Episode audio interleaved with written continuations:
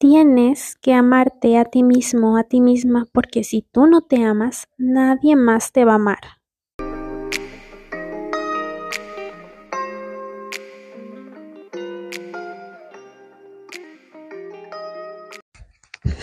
Bueno, quiero empezar diciéndote que esa es una gran mentira. No necesitas que te amen. Bueno, no necesitas amarte tú para que te amen. Esto es una cosa muy cruel, de hecho, que lo hemos dicho muchas veces, solo hemos escuchado como que si tú no te amas, ¿cómo alguien te va a amar? Nadie te va a querer si tú no te quieres. Y puede sonar como sí, es verdad, pero es una mentira. Mi nombre es Ángeles, soy psicóloga y en este espacio hablamos de todo un poco, amor propio, etcétera, etcétera. Hoy es San Valentín y quiero decirles que nunca había, había celebrado estas fechas y mm, ahora, me, ahora menos. Ustedes saben que para mí el podcast es un espacio donde yo les cuento muchas cosas sobre mí. Y en el capítulo del día de hoy terminé mi relación con mi novio después de dos años. Y mm, justo hace unos días antes de San Valentín, porque realmente habían muchas cosas. No voy a hablar mal de él porque él es una gran persona. Simplemente queríamos cosas diferentes. Era algo que ya estaba en mi cabeza, ¿saben? Yo lo estaba maquinando, estaba como, quiero estar aquí, quiero estar aquí. Y era como que creo que no, o sea, creo que este no es el lugar o no soy yo porque hay cosas que yo quiero en una relación y él no me las puede dar y tal vez cosas que él quiere de mí y yo tampoco, no, como que no íbamos en el mismo camino. Así que estoy con el corazón, no sé si roto, pero me siento como triste, o sea, estoy manejándolo súper bien, pero de repente solo quiero llorar. Y he dicho, voy a tener una soltería intencionada. Soltería intencionada es una soltería donde realmente no buscas a nadie, es como un detox de relaciones, de personas, donde te enfocas netamente en ti y realmente quiero que sea así. Hay algo que dice una de mis cantantes favoritas recientemente que habla de tomarse un año sabático del amor, así que yo decidí empezar mi año sabático del amor. Empieza justo el día del amor. Estoy en mi año sabático del amor, de las relaciones, de cualquier vínculo que tenga que ver con un con un hombre, ¿no? Con alguna persona, cualquier vínculo afectuoso, sexoafectivo o lo que sea. Y les cuento esto porque ya saben, ustedes son parte de mi, de mi, de mis amigos, amigas, amigues. Si tienen algún tip, escríbanme a Psicología y Amor Propio y díganme, Angie, escucha tu podcast o Ángeles, escucha tu podcast. Esto me sirvió, esto para mi ruptura. Díganme, estoy aquí para escuchar sus tips y cómo superar esta tusa amorosa. bueno, ahora sí. No necesitas amarte para que te amen. ¿Sabes? Y voy a empezar por un principio muy básico. Si esto lo aplicáramos a todos los seres humanos, pensé en un bebé. Un bebé no se ama, o sea, un bebé no nace diciendo, oh, me amo, me amo, me... no. El amor propio, o mejor dicho, el autoestima, lo vamos desarrollando de acuerdo a nuestras relaciones, de acuerdo a los vínculos con nuestros pares, con nuestros papás, con nuestros hermanos, familia, incluso la sociedad. Y hay que considerar que la sociedad a veces está, eh, la sociedad a veces está llena de estereotipos de belleza, de estereotipos de cómo debe ser, qué es exitoso, qué no es.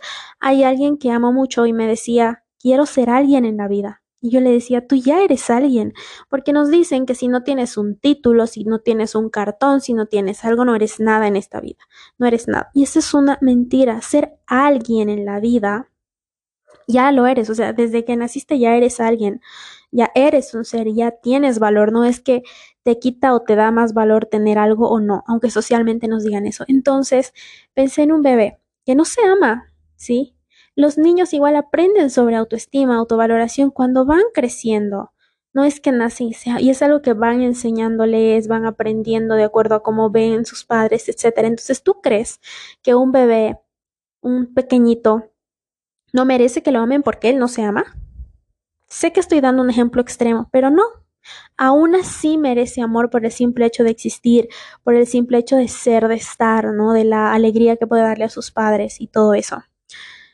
Ahora, vámonos un poquito, vamos a ir avanzando. Una adolescente, un adolescente. La adolescencia es una etapa maravillosa, pero es una etapa de mucha confusión, ¿saben? Está entre las etapas claves de nuestras vidas, porque estás en plan de encontrarte no sabes bien quién eres, estás teniendo cambios físicos, cambios mentales, muchas cosas, entonces a veces puede que no te ames. Ahora consideremos las redes sociales y todas estas cosas que están impregnadas a veces en nosotros.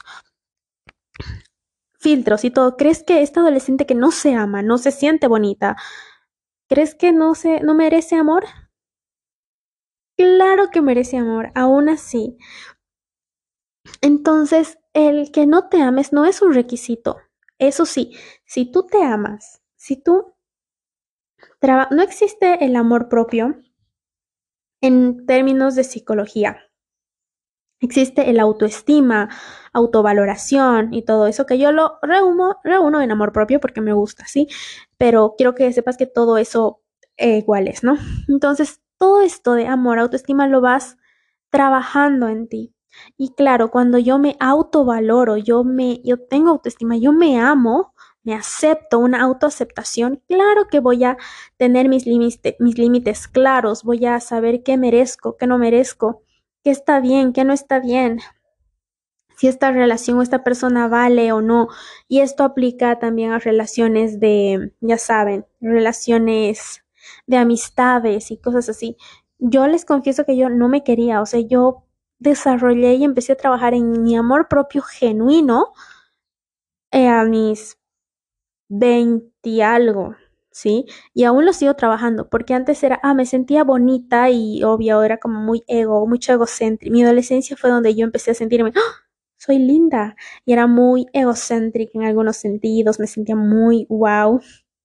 Pero interiormente cosas de mí las odiaba, odiaba ser tímida. Nunca he sido tímida, pero siempre Gran parte de mi vida he tenido ansiedad social, entonces yo era súper ansiosa, no podía levantar mi mano y odiaba esas partes de mi personalidad.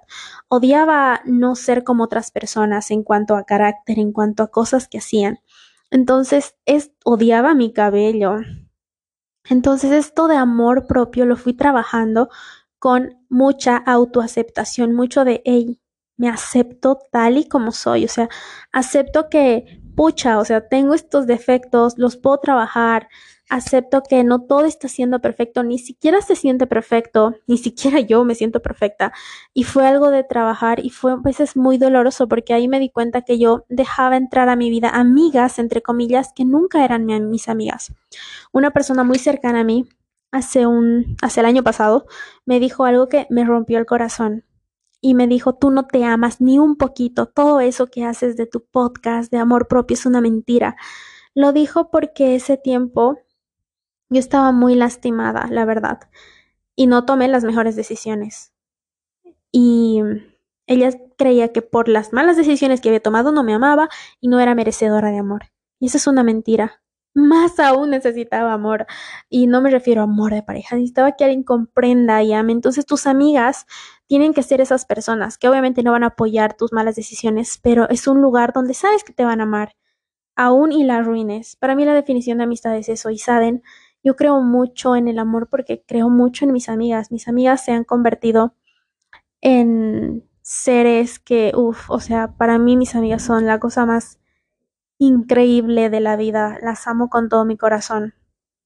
Pero te soy muy honesta, no necesitas, no necesitas amarte, no necesitas llegar a un punto para para recibir amor, ya eres digno, digna de amor tal y como estás ahora. A veces decimos, no, cuando supere esto, cuando supere el otro, no. Obviamente, si estás en plan de superar una relación, una pareja, es mejor que cierres bien el ciclo para iniciar otro, ¿no? Porque si no vas a lastimar a la otra persona y viceversa. Pero no es que, ah, bueno, cuando sane por completo todo en mi vida, necesito, voy a querer amor. No, a veces el amarnos, el sanar es un camino, ¿sabes? Incluso si fuiste a terapias, hiciste todas tus tareas, va a haber momentos en los que, uy, todavía te va a doler algo. Y es parte de la vida. Parte de la vida significa que vas a caminar y te vas a caer y, te toca sacudirte y tienes que continuar y a veces te va a doler, pero eso está bien, ¿sí? Entonces no, te, no se crean esa mentira y no la digan más de tienes que amarte. Más bien seamos comprensivos, ¿no? Como que a veces ni siquiera es necesario amarte, amarte, amarte. A veces lo más necesario, lo más primordial, se cerró y se abrió la puerta de mi cuarto, perdón el ruido a veces lo más esencial es una aceptación radical, ¿sabes? Aceptación. Porque a veces es lo que más va a cambiar y va a ser más trascendente en tu vida, va a ser el aceptarte, el aceptar tu pasado, el decidir no volver ahí, el aceptar tus errores y también tener mucha compasión con nosotros mismos. Porque eso de ámate, es que hay que amarnos, sí hay que amarnos, pero a veces ese no es el primer paso, ¿sabes? Y esa es una realidad. Y es una realidad que a veces no es el primer paso, que no es siempre amarte, amarte, amarte, amarte.